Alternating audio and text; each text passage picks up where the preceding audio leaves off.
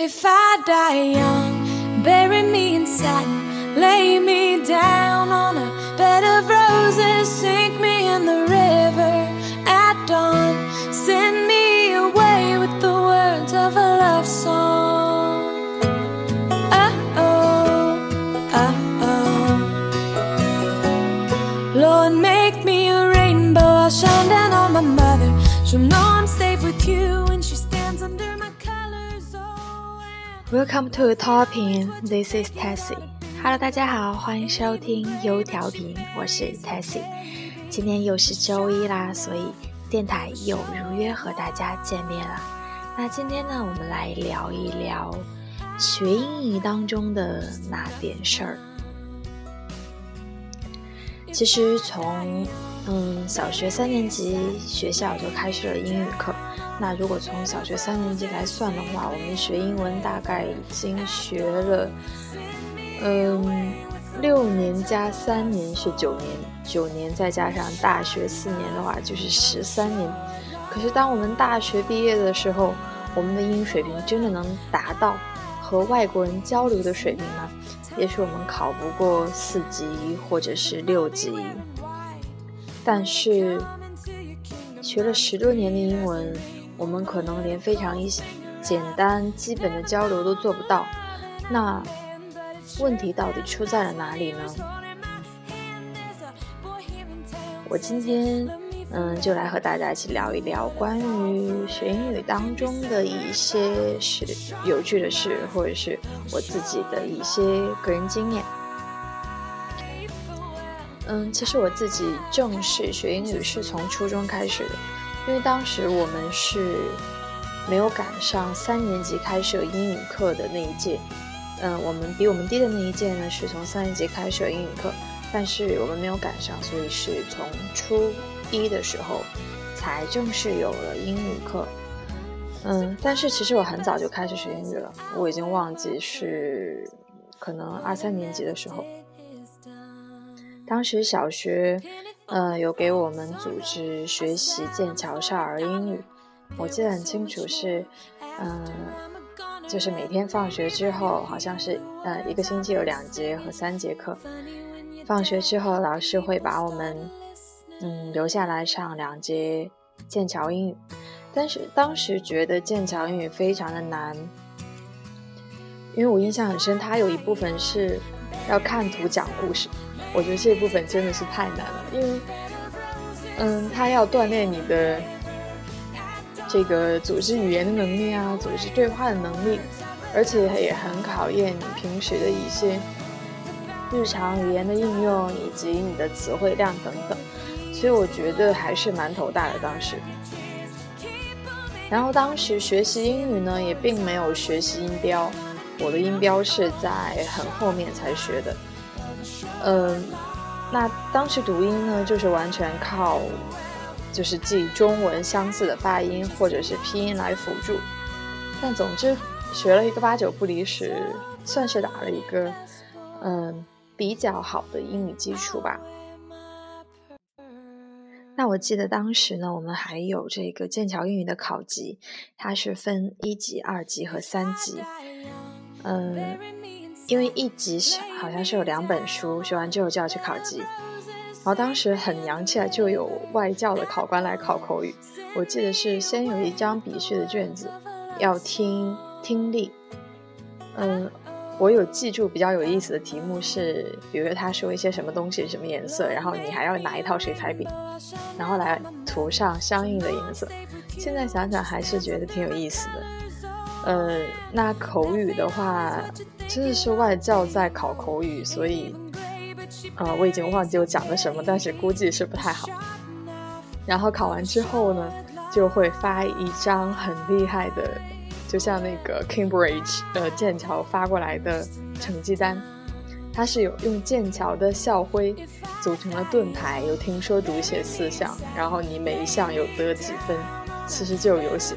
我现在想想，觉得这个形式非常像雅思初级的这个一个形式，因为它也是九分，它每一项都是有九个盾牌，然后差不多是呃，我记得我当时成绩大大部分都是五到五到六这样子，就是刚过半，所以就是勉强及格。现在想想，我可能嗯成绩都已经退步了。小学时候的英文水平和大学时候去考雅思的英文水平是相当的，就想想来就还呃有些惭愧。OK，那进入初中之后呢，其实开设英语课，那其实那个的时候的英文水平对我来说就已经，呃，学校学习的英文英文的内容对我来说就已经比较轻松了，所以我觉得提前接触英语还是非常有好处的。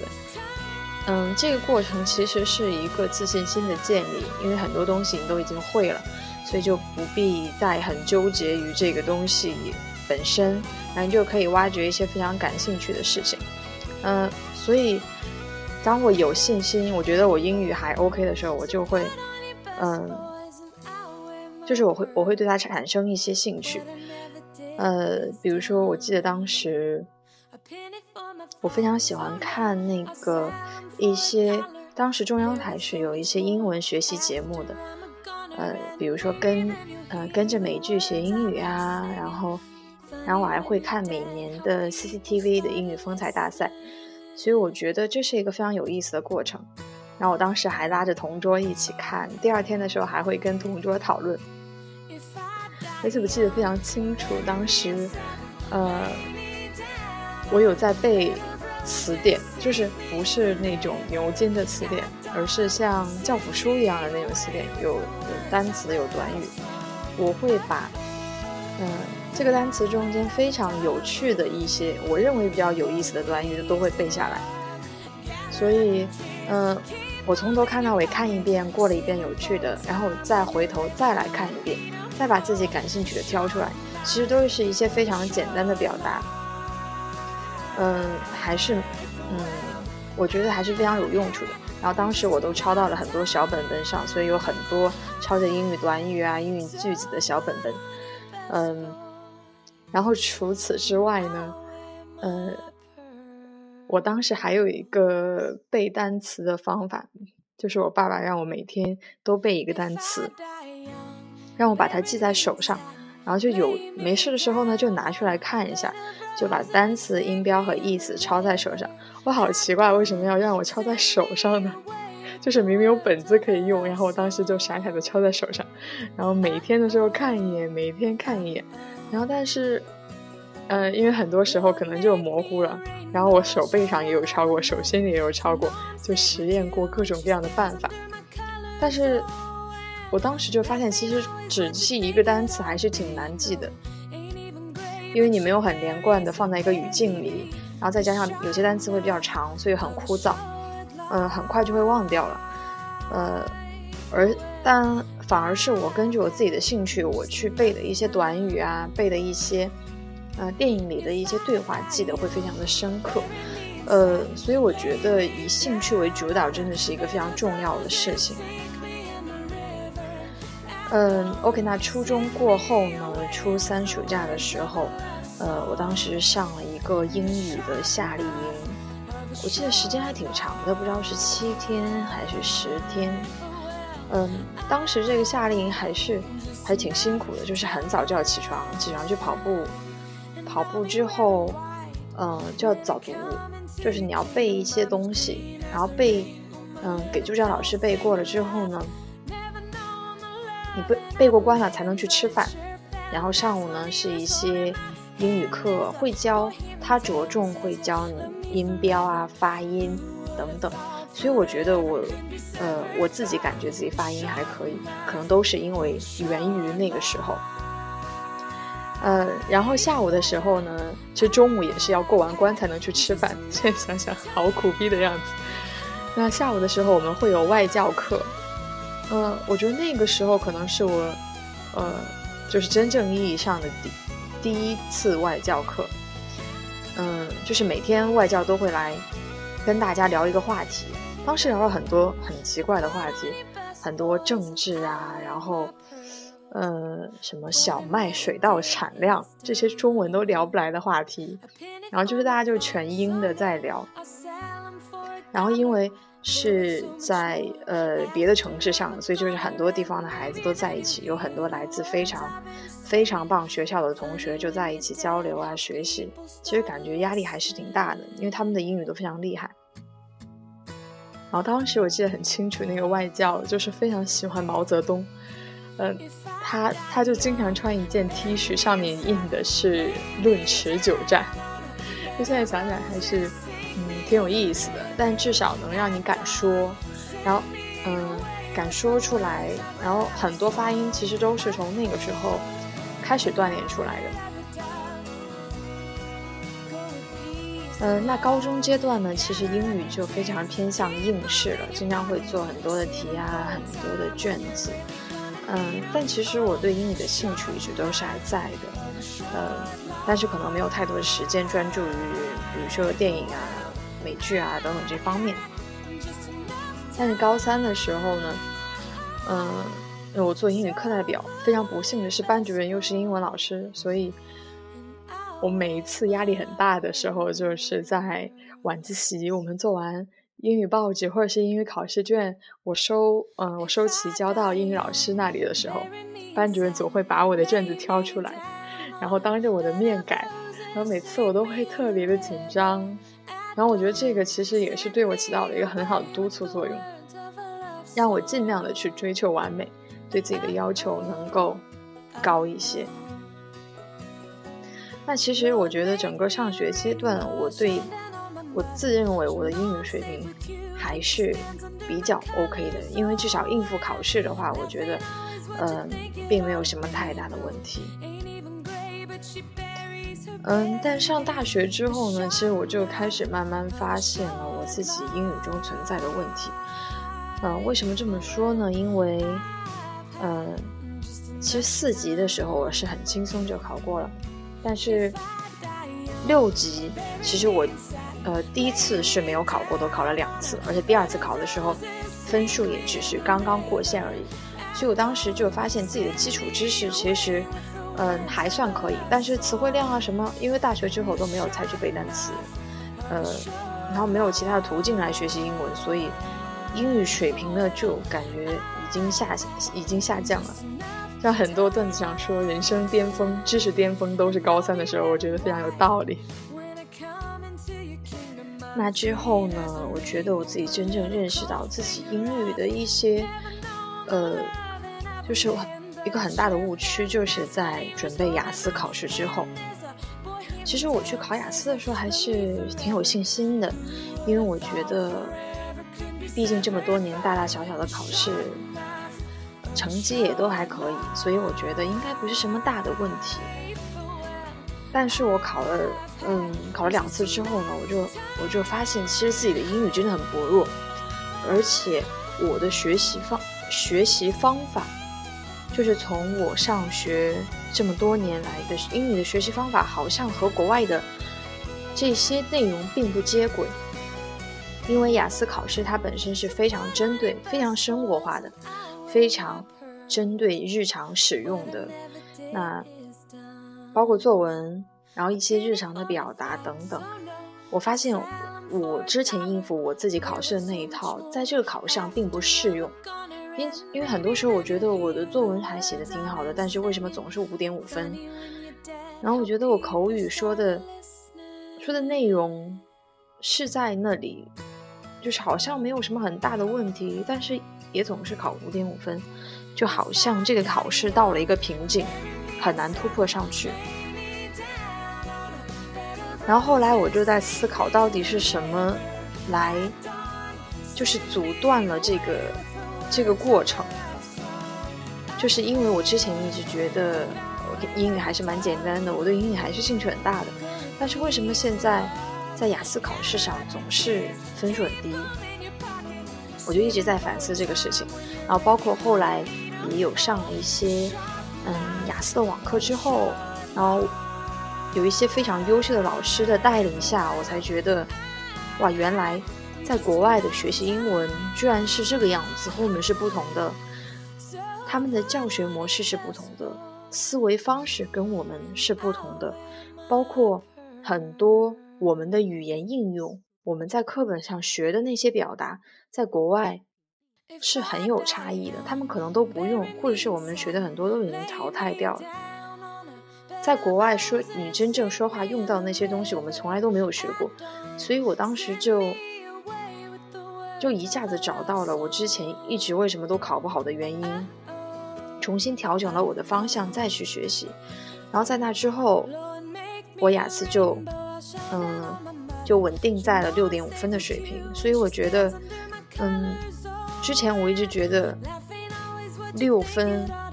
六点五分是非常难跨越的一个坎，但是后来我才发现，其实是因为我们之前的方式方法一直都不对，所以我们才很难，觉得雅思很难，托福很难，觉得这些考试很难。其实并不是这样的，可能，我觉得我也在思考，是不是我们的教学方法方式和国外的不同。然后是不是我们的教学内容也有一点点和嗯国外他们真正在说的是不一样的？然后包括后来很多考雅思的小伙伴问我，嗯问我一些经验，我都会分享给他们。我说我说你就是放弃你之前原来的那一套。其实考雅思并不是一件很难的事情，学英文也并不是一件很难的事情，只不过我们把。就是像我，嗯，国际课的老师说的，我们把英语学成了数学，我们在像对待一个学科一样，对待一个考试一样来对待它，其实这是一个误区。我觉得，反而让我们绕了一远路，然后有很多，在这个过程中不仅扼杀了我们的兴趣，而且我们并没有，我们也没有曲线救国，也没有条条大路通罗马，因为并没有通到罗马。就还有很多的小考雅思小伙伴们都考不过雅思，然后我觉得这个就是一个很嗯很痛苦的事情。然后可能很多孩子都不喜欢英文，大家都只是为了考试而考试。其实，嗯，现在有很多很多人都在说这个，比如说我们注重能力和注重考试这两个事情冲突嘛？其实完全是不冲突的。我经常跟。就是问我，问我这个雅思考试经验的小伙伴们说，我说，其实，呃，不要要太急功近利，不要为了准备考试而考试。当你去，呃，看一些非常你觉得，呃，和考试无关的东西，比如说我经常会推荐他们去看 BBC 新闻。我说，其实你去看十篇 BBC 新闻，比你去做一百篇的阅读，背一百篇的口语答案要有用的多。可能你的口语分数马上就会提到提高零点五。我觉得道理非常简单，只不过是，嗯，我们我们的方法，我们的方向可能是不对的。嗯，所以我觉得，嗯，学英语嘛，就是有两个要点。第一个要点就是要有兴趣，就是要根据自己感兴趣的方面来。比如说，我喜欢。呃，看美剧啊，或者是我喜欢，呃，我喜欢烹饪啊，等等，我都可以去看相关内容话题的英文。那第二个方面就是要，就是改变一下我们的思路，不要太应试，注重一些能力的培养，注重，嗯，注重听说读写的能力的培养，而不是注重从八十分考到九十分。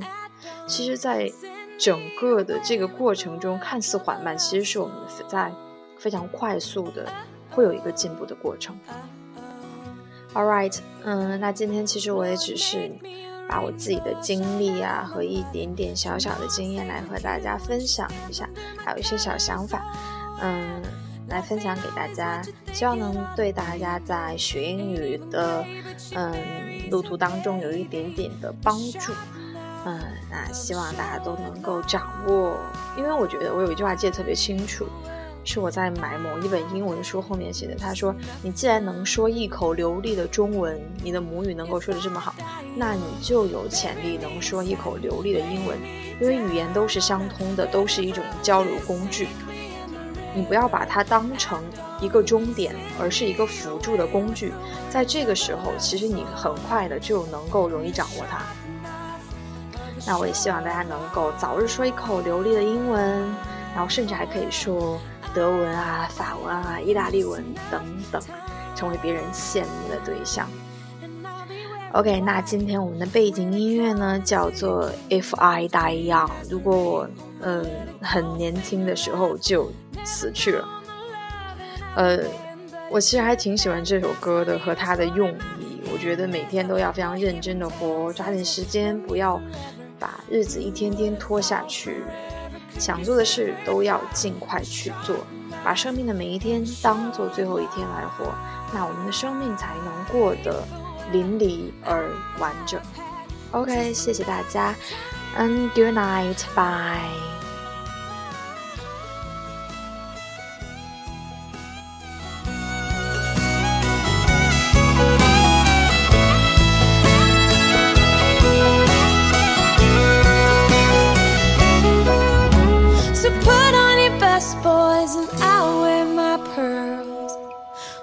Never did is done. A penny for my thoughts, oh no, I'll sell them for a dollar. They're worth so much more after I'm a goner, and maybe then you'll hear the words I've been singing. Funny when you're dead, how people start listening.